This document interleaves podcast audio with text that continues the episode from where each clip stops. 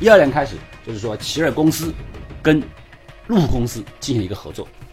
最开始的合作里面啊，其实大家对于这个路虎品牌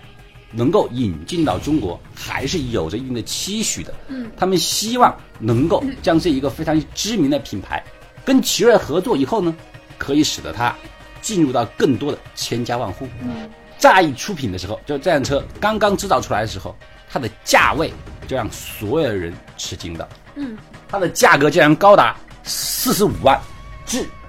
六十万这个价位，而实际上进口路虎极光的价格跟它相差不到二十万。也就是说，土豪他加点钱就直接去买正儿八经的路虎极光，就不会去买奇瑞路虎。对啊，它这个定价实际上是非常尴尬的但。屌丝也买不起。嗯可是它的地位呢，就开始显得非常的尴尬。我们谈到了，在这个价格上，普通的消费者仍然只能望其项背。而如果你能够拿出六十万去买路虎的时候，我不介意再加二十万去买一个原厂进口。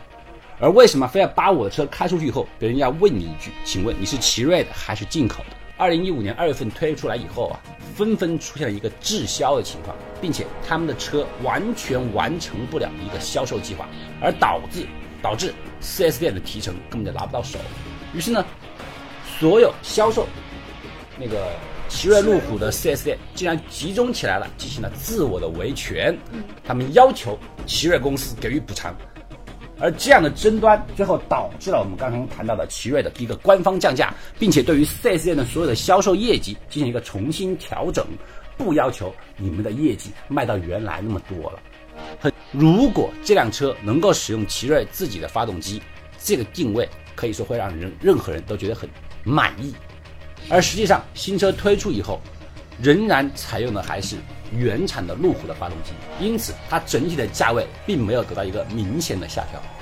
而与此同时啊，一向走山寨路线的我们的奇瑞公司，这一次在推出路虎极光的时候，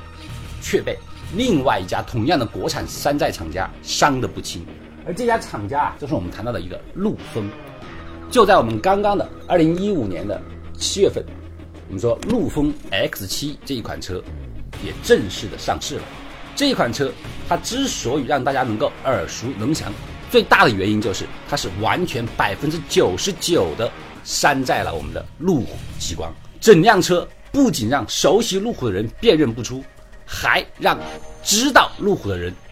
觉得比原车更加漂亮。整辆车的售售价没有超过十二万，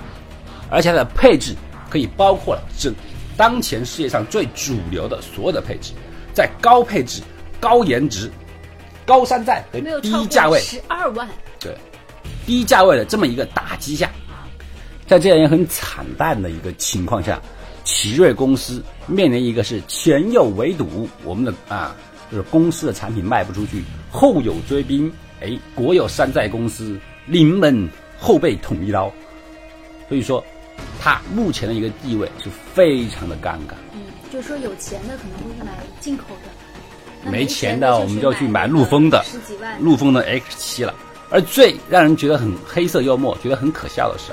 奇瑞在被这个山寨厂家友商捅了一刀之后，他却有苦无法诉说。嗯，因为正是因为中国整个汽车制造业啊，对于山寨一种容忍这种程度啊，